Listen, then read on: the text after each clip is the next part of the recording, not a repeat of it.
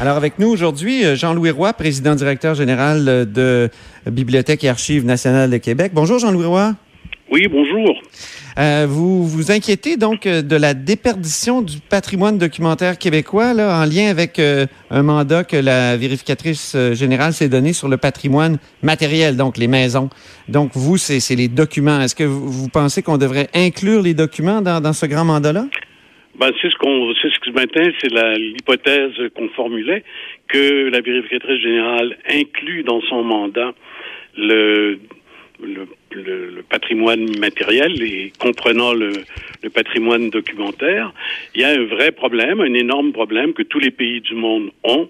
Les, les documents sont de plus en plus produits sur, une, sur des formats numériques et les systèmes pour collecter les documents et les conserver sont les systèmes euh, classiques, traditionnels euh, que, que l'on connaît depuis, depuis des siècles pour les, pays qui ont des bibliothèques nationales et des archives nationales depuis des siècles. Comment ça devrait fonctionner? Comment on devrait donc recueillir et protéger le patrimoine documentaire québécois? D'abord, il y a deux choses. Hein. Il y a deux choses. Il y a il y a d'abord tout ce qui touche la production actuelle, je dirais, hors du gouvernement. Tout ce qui touche le dépôt le dépôt légal, le dépôt légal du Québec, comme tous les dépôts de cette nature dans le monde, fait obligation aux producteurs de livres, de livres adaptés, de musique, de, de, de pancartes, de toutes sortes, de déposer deux exemplaires de leur production à la Bibliothèque nationale.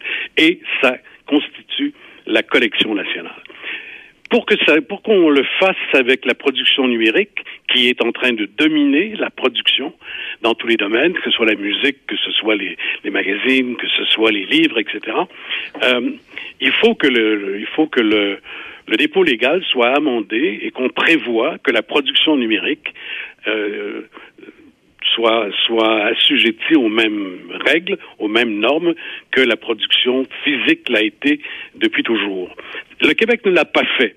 Les gouvernements successifs du Québec n'ont pas mis à jour le dépôt légal. Ça a été fait à peu près dans tous les pays de l'OCDE. Le Québec ne l'a pas fait, ce qui veut dire qu'on perd. On perd.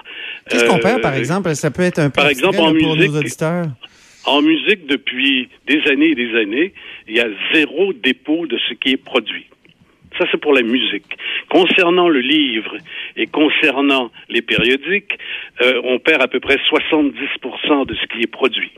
Concernant les sites web qui devraient être euh, gardés, euh, on vient d'entrer dans la collecte euh, avec avec des ressources que le ministère de la Culture nous a données, mais on est au début de la collecte. On a perdu sur 15-20 ans des, des, des, je sais pas quel est le chiffre, mais tout à peu près tous les sites web qui avaient été créés au Québec. C'est un, donc la perte un problème très différent du, du problème des des, des immeubles, donc de ce qu'on appelle le patrimoine matériel dans le jargon.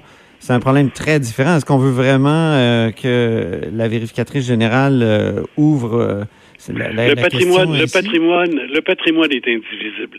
C'est notre passé. C'est la, la, façon de, des Québécois de se manifester dans le monde, ou par, ou par l'architecture, ou par la musique, ou par le, la littérature, etc., etc. Le, le matériel, le le patrimoine est indivisible. Maintenant, il est dans des sections. Euh, Mais en même temps, Jean-Louis Roy, si tout est patrimoine, euh, rien euh, n'est patrimoine. J'avais une phrase, une belle phrase de Régis Debré sur le, le patrimoine. Il disait Dans la nuit de l'absolu, disait Hegel, toutes les vaches sont grises. Dans la nuit de, des lois de protection, tout peut devenir monument de la vallée des merveilles à la plaque de cheminée des gorges du Tarn au couteau de cuisine. Est-ce que c'est joli. Est-ce que Régis Debré a changé d'avis sur beaucoup de sujets, y compris Dieu, euh, dans, dans son histoire intellectuelle. Tout n'est pas patrimoine. Ça, c'est sûr. Mais les collections nationales dans le monde entier visent à conserver toute la production. Ça, c'est pas le Québec qui a inventé ça, c'est la règle universelle. Euh, maintenant, quand on reçoit des, des, choses, les spécialistes de ces questions font des font des choix. Euh, tout n'est pas gardé, tout n'est pas gardé physiquement. Il y en a qui sont, euh, il y a des, des, des, éléments du patrimoine qui sont transférés sur des sur des systèmes numériques. Bon, euh, mais euh, c'est indissociable. C'est la façon dont dans le dans notre passé ancien ou récent, nous avons contribué à la réflexion humaine, à la production humaine, etc., etc. Euh, euh, je, veux parler de votre nomination qui a été un peu controversée l'an passé, imposée par le gouvernement euh, Couillard au conseil d'administration qui s'est dit, surpris de, cette nomination. On a parlé de votre âge aussi. vous en êtes à 77-78 ans, si je ne m'abuse. Est-ce que vous avez été victime d'âgisme? Pas du tout. Vraiment pas du tout. J'ai été reçu dans cette maison, ça fait un an que je suis là. J'ai été reçu magnifiquement. Je travaille et très étroitement avec les équipes ici que j'apprécie grandement. Je n'ai, à part quelques commentaires dans les journaux, j'ai rien entendu, euh, euh, vraiment pas du tout nulle part. Je, je pas une seule fois j'ai senti qu'il y avait une réserve, une euh, je sais pas quoi, euh, par rapport euh, à mon âge que vous avez contribué, je vous en remercie, à rappeler à l'univers entier. C'est pour moi c'est pas un problème. Je je c'est pas un reproche. Je trouve ça assez drôle aujourd'hui en 2019 dans la situation démographique dans laquelle l'Occident se trouve et le Québec en Occident, que ça, ça soit encore un, un sujet sur lequel les gens s'apesantissent. Euh, je veux parler de la francophonie aussi euh, avec vous parce que vous avez été à la tête, euh, pas de l'OIF, ça s'appelait à l'époque, ça portait un autre nom, l'Agence de coopération culturelle et technique, si je ne m'abuse. Eh, vous êtes en retard dans votre information. Hein. Hein? Ça s'appelait l'Agence de coopération culturelle et technique. Pendant que j'étais là, c'est devenu l'Agence intergouvernementale de la francophonie. Et à la fin de mon mandat, on a recommandé que ça s'appelle l'OIF. Voilà. Donc ça, ça a beaucoup évolué, mais en tout cas, l'OIF a été dirigé par Michael Jean et la nouvelle secrétaire générale de la francophonie, Louise Mouchikouabo, a affirmé la semaine dernière que plusieurs erreurs avaient été commises euh, à l'OIF pendant l'administration de Michael Jean. Quel, quel regard vous portez sur son mandat et sur les raisons qui ont mené à son non-renouvellement? Aucun regard, et ça vous surprendra pas. Euh, je n'ai pas suivi ça de près. J'imagine que des gens qui, ont, écrit sur ça comme vous avaient suivi de près, avaient lu les rapports des vérificateurs, des vérificateurs euh, français et marocains et qui suivent les affaires de, l'institution, ce que je n'ai pas fait. Je commenterai la rumeur qui a commenté la rumeur et vraiment, je ne veux pas entrer dans ça. OK. Mais l'OIF, pour vous, c'est encore euh, une organisation nécessaire? Les organisations internationales multilatérales comme l'UIF sont toutes en difficulté parce que les gouvernements n'ont pas tout à fait la tête à ça aujourd'hui. En tout cas, ils l'ont beaucoup moins qu'ils l'avaient, disons, il y a 20-25 ans, pour toutes sortes de raisons. Euh, donc, l'OIF souffre un peu du grand malaise qui touche y compris les Nations Unies, y compris l'OMC, y compris toutes les organisations multilatérales. Le défi de ceux qui dirigent ces organisations, c'est de comment dire, de, par la qualité des propositions, la pertinence des propositions, le réalisme des propositions, de renverser cette vapeur et d'amener les gouvernements, au-delà du discours, de s'intéresser véritablement à ce qui peut être fait en commun par les gens qui parlent le français dans le monde, puisqu'on parle de l'OIF, et de financer euh, à bon niveau ces, ces activités-là.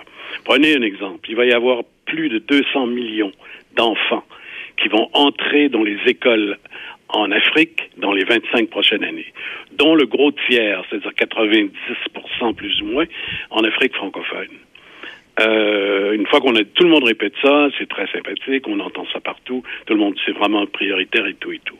Est-ce que maintenant, dans les programmes réels, euh, dans les financements de ces programmes, euh, on va on va faire suivre la préoccupation euh, de, de, ressources suffisantes pour contribuer à la scolarisation des enfants africains en langue française. Ben surtout ça le débat actuellement. Surtout, on se pose beaucoup de questions sur le Rwanda, euh, où euh, le français a reculé et, et qui, finalement, se retrouve par le truchement de Mme Mushikuwebo à la tête de l'OIF. Vous savez, moi, j'ai été envoyé au Rwanda par le président Diouf quand il était secrétaire général Diouf sur les questions linguistiques. Pour voir exactement où est-ce que le Rwanda en était. Le Rwanda a quatre langues hmm. officielles. Il y a sa langue nationale que tout le monde parle. Il y a le Swahili, qui est une grande langue de l'Afrique euh, hmm. centrale et de l'Afrique de l'Est, qui est parlée par près de 100 millions de personnes. C'est des langues africaines qui sont parlées par beaucoup de monde. Et le français et l'anglais. Euh, voilà. Alors, euh, ça a été, ça a été, il y a eu beaucoup de simplifications en disant le Rwanda est passé à l'anglais. Ce n'est pas tout à fait ça qui s'est passé. Moi, quand j'ai vu les autorités du Rwanda sur cette question, ils m'ont posé la question suivante. Nous, on est entouré de pays anglophones et on est donc euh, un peu attiré par leur, par eux parce qu'on fait des affaires, du commerce, etc. Exactement comme le Ghana pays anglophone, entouré de pays francophones en Afrique de l'Ouest, est entré dans la francophonie pour cette raison-là, le Ghana. Hmm. On entre dans le Commonwealth pour la même raison, mais à l'inverse. Et il n'y a, pas que du faux dans, dans ce, dans ce raisonnement-là. Bien. Ben écoutez, c'est tout le temps qu'on avait, malheureusement. Je vous remercie beaucoup, Jean-Louis Roy. Plaisir. À la prochaine. Au revoir. Donc, Jean-Louis Roy est euh, président directeur général de BANQ, Bibliothèque et Archives nationales du Québec.